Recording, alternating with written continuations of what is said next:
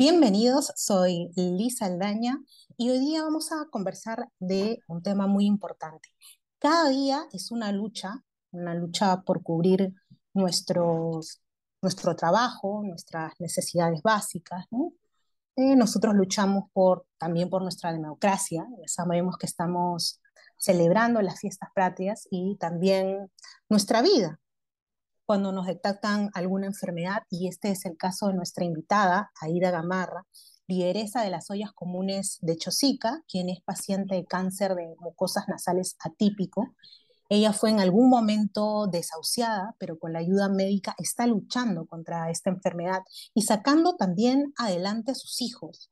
Este testimonio es muy importante también en el marco del Día del Cáncer de, de Cabeza y Cuello, y también en el marco de las fiestas patrias porque ella es un ejemplo de una mujer luchadora, aguerrida, valiente, como somos las mujeres peruanas. También está con nosotros la, doctora Mibael Olivera, que es médico oncóloga y asistente del grupo de neoplasias de cabeza y cuello del INEN. A ambas les damos las bienvenidas. ¿Cómo están? Buenas tardes, muchas gracias, muchas gracias, este, Liz, y muchas gracias también a la señora Aida Queremos comenzar eh, preguntándole, doctora, ¿cuál es la importancia del Día Mundial de, del Cáncer de Cabeza y Cuello?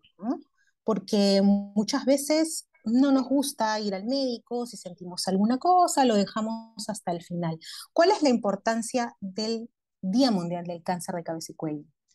Bueno, este, es muy importante esta fecha porque vamos contra la lucha con este grupo de neoplasias o cáncer que se van a originar entre los órganos que se encuentran desde la cavidad oral, la orofaringe, la laringe, la nasofaringe, los senos paranasales, eh, todos excepto la piel o, el, o los tumores que son del cerebro, que son de otro grupo. Estas neoplasias son muy comunes este, y el otro, la importancia es porque afecta a órganos visibles, ¿no? Que son, y además que tienen que ver con lo que tenemos que hablar, respirar, comer, tomar agua, y tiene una implicancia social y psicológica, ¿no? Porque el paciente es que van a tener comprometidos alguna parte de estos órganos, como les decía, visibles, sea la nariz, o las fosas nasales, o la boca, o la lengua, entonces, eh, con, con, con, la enfermedad es difícil para ellos a veces comunicarse, comer, implica mucho incluso para ir a trabajar.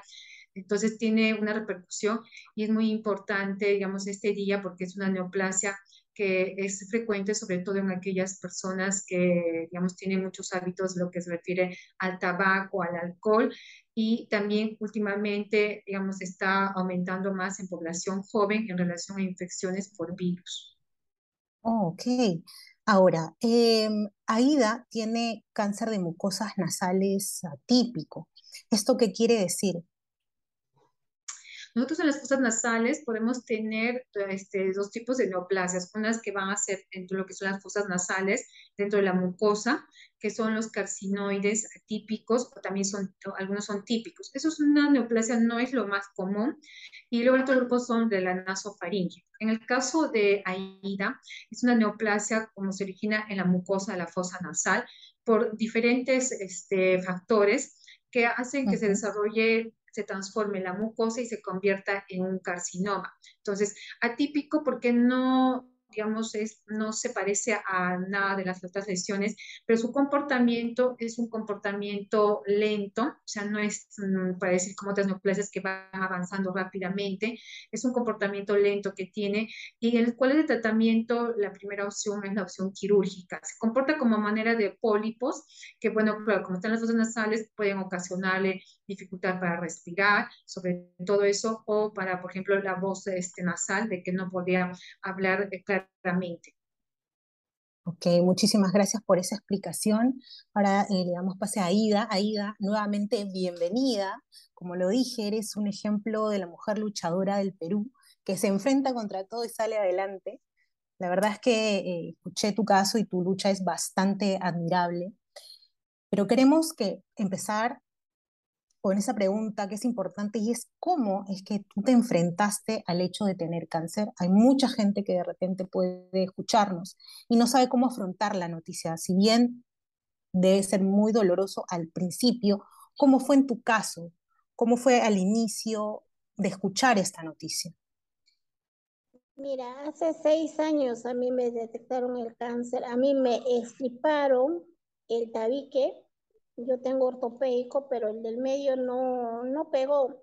Y sí, mi cáncer es bien doloroso. A mí me, me cortaron los nervios de dolor porque yo estaba mm. usando morfina. Pero como dice, o sea, un, un temprano diagnóstico ayuda. Desgraciadamente, pues nosotros eh, tenemos un poco de autoculpa, me he hecho yo también, ¿no? ¿Por qué? Porque yo trabajaba en mina, estaba expuesto a materiales este, altamente contaminantes, pues, ¿no? Porque yo trabajé en tóxicos ya este, metales pesados. Entonces, este, yo tenía, este, al principio yo tenía, este, empecé con los sangrados, no tenía olor, sangrados nada más, y cada vez se hacía más frecuente los sangrados. Cuando yo iba incluso a la clínica, porque nosotros de la mina tenemos este seguro en la clínica particular, yo iba y me decían, es una sinusitis, y me daban los medicamentos y me tomaba eso y calmaba, desapareció un tiempo y luego de vuelta volvía hasta que los sangrados se hicieron más constantes y luego pues por aras de la vida y por defender la justicia pues este gasearon mi casa, entonces yo entré en coma y oh, empecé este y me dijeron está bien avanzada, yo estoy desahuciada. Este año me hice, me volví, me volví a hacer la, la biopsia donde, o sea, lamentablemente me, me, tumbé en, recién hace poco, ¿no? En febrero.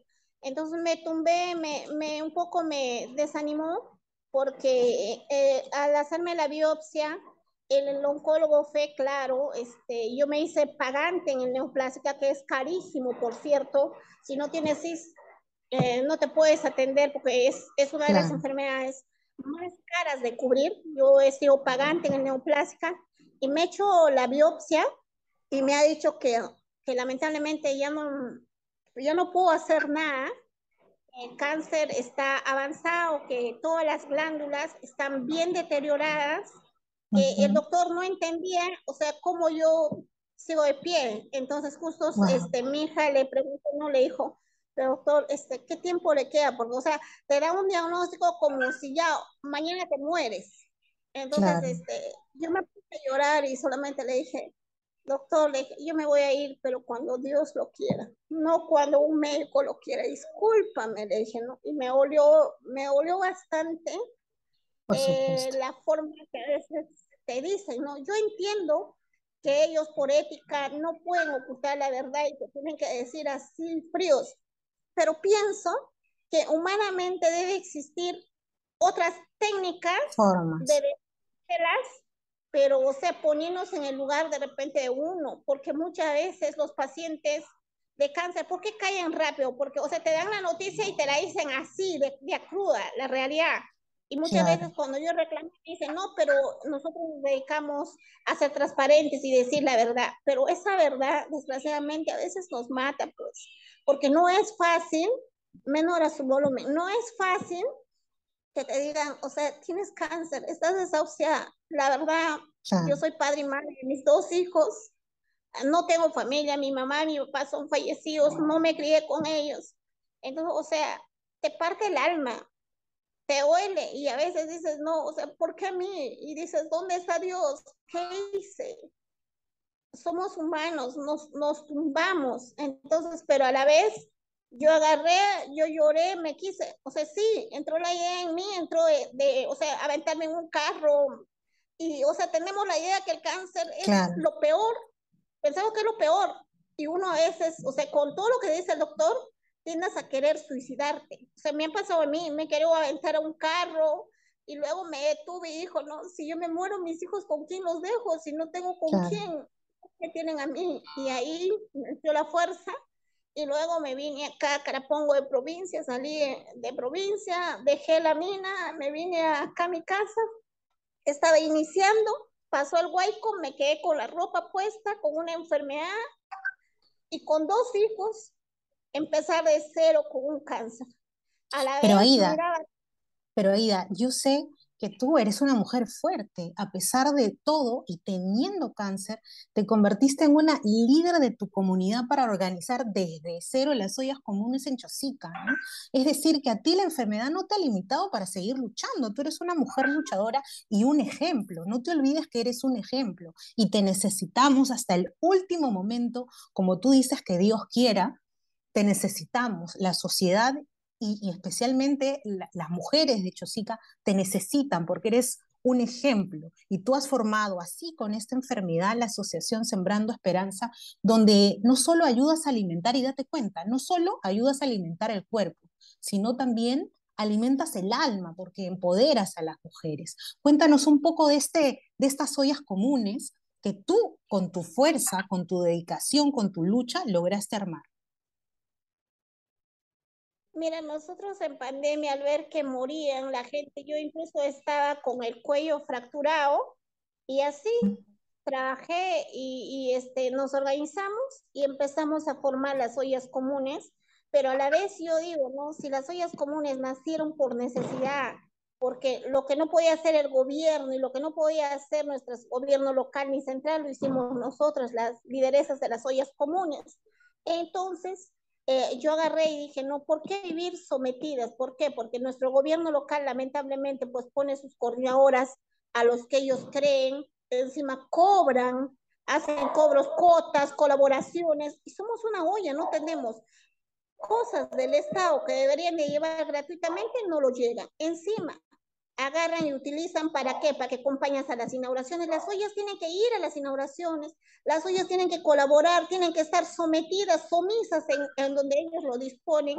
Entonces yo me declaré olla rebelde y he empezado a organizar de la manera diferente, ¿no? ¿Por qué yo hacerle caso a él si yo puedo gestionar? Entonces nosotros canalizamos, hablamos con empresarios, nos reunimos le decimos, oiga, déjanos un poquito menos, somos de las ollitas, no queremos que nos regales, pero sí queremos que de repente nos podrías hacer un ajuste de precio para nosotros poder, este, poder nosotros este, ofrecerle a las ollas, a las socias, y así podemos ser autosostenibles, le dije. Entonces viajamos a diferentes lados buscando convenios para poder nosotros ser autosostenibles, pero a la vez, como Aida Gamarra, yo este, les capacito y, y fundo, fundo a las lideresas y les digo, ¿sabes qué? Mira, ¿qué sabemos hacer? Tejido. Ya tú sabes tejer, muy bien, nos vamos a reunir y vamos a enseñar a tejer. Enseñamos lo que es tejer, enseñamos lo que es costura, lo que es bisutería, nos metemos al internet a averiguar. Yo te juro, yo no he estudiado este, costura, pero yo te sé manejar todas las máquinas, pero lo he aprendido a través de internet. Entonces, lo poquito que yo aprendo, va, les voy enseñando y así juntas vamos creciendo. Entonces ahora nos hemos vuelto enemigos de los políticos porque nosotros ya no, no dejamos que nos utilizan. Entonces, ¿qué hacen? No? Por decir, mi olla de mí es la única olla que no recibe ningún apoyo del gobierno local. Mm, es su coordinadora que ellos han nombrado su EJA, ni siquiera nos da, considera para nada nosotros. Es más, este Caliwarma no nos ha repartido completo, el aceite nos falta. A unos cuantos ha dado, a unos no, pero nos ha hecho firmar por todo. ¿Cómo, ¿Cómo es el público que te escucha, Aida, para poder ayudarte? ¿Dónde se tiene que contactar contigo de repente para ayudarte en estas ollas comunes? Al 940190 nosotros queremos que nos dé herramientas. O sea, yo pienso, no, este, yo me voy a ir cualquier rato, entonces yo no puedo vivir dándoles, dándoles. Yo les tengo que enseñar a ellas a ser productivas para que cuando yo no esté, ellas sepan defenderse y no tienen que andar agachado la cabeza tras un político, rogándole, mendigándole este, la vida, sino que ellas sean sostenibles. Estamos trabajando en ello, eso es mi fuerza. Ayer hemos trabajado con, estamos trabajando con el economista José Galvez con un proyecto muy interesante que, ya ha sido aceptado para entrar a Perú y con esto vamos a ayudar a empoderar a las mujeres y ayudarles a que crezca, a que ellas, las mujeres podemos, podemos hacer empresa, podemos hacer una serie de cosas, solamente necesitamos oportunidad. Lamentablemente, pues el gobierno, el gobierno, nuestro gobierno local, central y todos, para mí, nos quieren tener somisas, no quieren que nosotros aprendamos. ¿Por qué? Porque vamos a despertar y vamos a ser independientes. Pero yo pienso que nada mejor ganar tu propio dinero, nada mejor que trabajar y andar con la frente bien alta y enseñarle a nuestros hijos valores, que ellos sepan que su mamá de la pandemia nació en una olla. Luego de la olla, ¿por qué no ser una empresa comunal? ¿Qué nos falta? Tenemos manos, tenemos capacidad y podemos. Si yo teniendo cáncer todavía puedo trabajar, puedo enseñar y puedo ayudar, pues más lo pueden hacer las personas que están sanas, que no, que no vi, que no tienen de repente el estrés que yo tengo, ¿no? Por decir, yo soy consciente y digo, no, yo no puedo dormir mucho, yo duermo máximo una, dos horas. ¿Por qué? Porque ya me metieron en la cabeza, por más que yo trato de hacer esfuerzo y todo, ya en mi subconsciente se creyó eso, no puedo dormir porque me dijeron, no, que yo me puedo morir durmiendo porque ya está bien avanzado. Es más, me dijeron que el doctor dijo, no, que coma todo lo que quiera y que ya no me someta a las quimioterapias porque ya están bien deterioradas y que es mejor este que me voy a dañar más, que mejor disfruta lo, que disfrute lo poco que tengo, pero yo sí tomo medicamentos, por decir, yo uso, de que me cortaron el nervio de dolor, me quitaron la aleta de la morfina que tenía, entonces ahora uso tramal, yo tomo tramal a veces cada 12 horas, pero cuando siento que estoy bien fastidiada, porque mira, yo no sabía esto, los nervios se vuelven a regenerar. Porque yo a un principio, cuando a mí me cortaban los nervios de dolor, o sea, tú me peñezcabas, no sentía dolor. Pero ahora sí me peñezcas, siento dolor. Aida, te, Aida, te agradezco mucho este testimonio que estás teniendo con nosotros, este testimonio de lucha, te agradezco de verdad. Eh, agradezco que seas una mujer tan luchadora, agradezco a Dios que todavía te permita tener vida para que estés con nosotros, para que estas mujeres que tanto lo necesitan de tu zona puedan, eh, digamos, tener ese beneficio de que tú las empoderes, ¿no es cierto? Muchísimas gracias, te agradezco por tu testimonio, agradezco a la doctora que también está con nosotros. Eh, solo brevemente, doctora, por favor, solo muy, muy breve, porque ya se nos acaba la hora, es las recomendaciones para la prevención y el diagnóstico. Dos cosas, por favor, básicas. Bueno, para la prevención, dejar de fumar, no alcohol, que son los dos factores, evitar este, factores de radiaciones, factores sustancias tóxicas. El otro es, eh, ¿cómo se llama? El hacer lo que es la limpieza dental, el limpiado de, la, de lo que es la cavidad oral, buen, buen lavado, y este, evitar las infecciones que son como los virus del Epstein-Barr y el virus del papiloma humano. Este último, sobre todo con la vacunación, que esperemos que nuestro país se amplíe para los varones, porque estos son los principales factores que están incrementándose en los últimos años. Para el diagnóstico, bueno, acudir a nuestros chequeos siempre anuales, tenemos que hacer cuando estamos sanos, porque se puede hacer una detección precoz de lesiones pequeñas que en un momento pueden operarse y que son tratamientos mucho más este, curativos que cuando ya las lesiones son muy grandes, en los cuales los tratamientos ya son, digamos, son efectivos, pero ya no hay esa intención tanta de curar y sobre todo, como les decía, para poder, poder hablar, respirar y comer. Muchísimas gracias, doctora Mibael Olivera. Muchas gracias a Aida Gamarra por también su testimonio que nos empodera, nos llena de energía, valentía. Cada uno de nosotros sabemos que cargamos nuestros propios problemas, nuestras luchas, pero hay que ser valientes para enfrentarlas como lo ha hecho Aida, hay que disfrutar de la vida, ayudar a los demás, decir a nuestros seres queridos que los amamos y seguir remando, seguir luchando por nuestra felicidad, así como los peruanos somos muy fuertes, somos valientes como Aida. Así que muchísimas gracias a las dos, nos escuchamos la próxima semana. Muchas gracias a todos. Buenas tardes.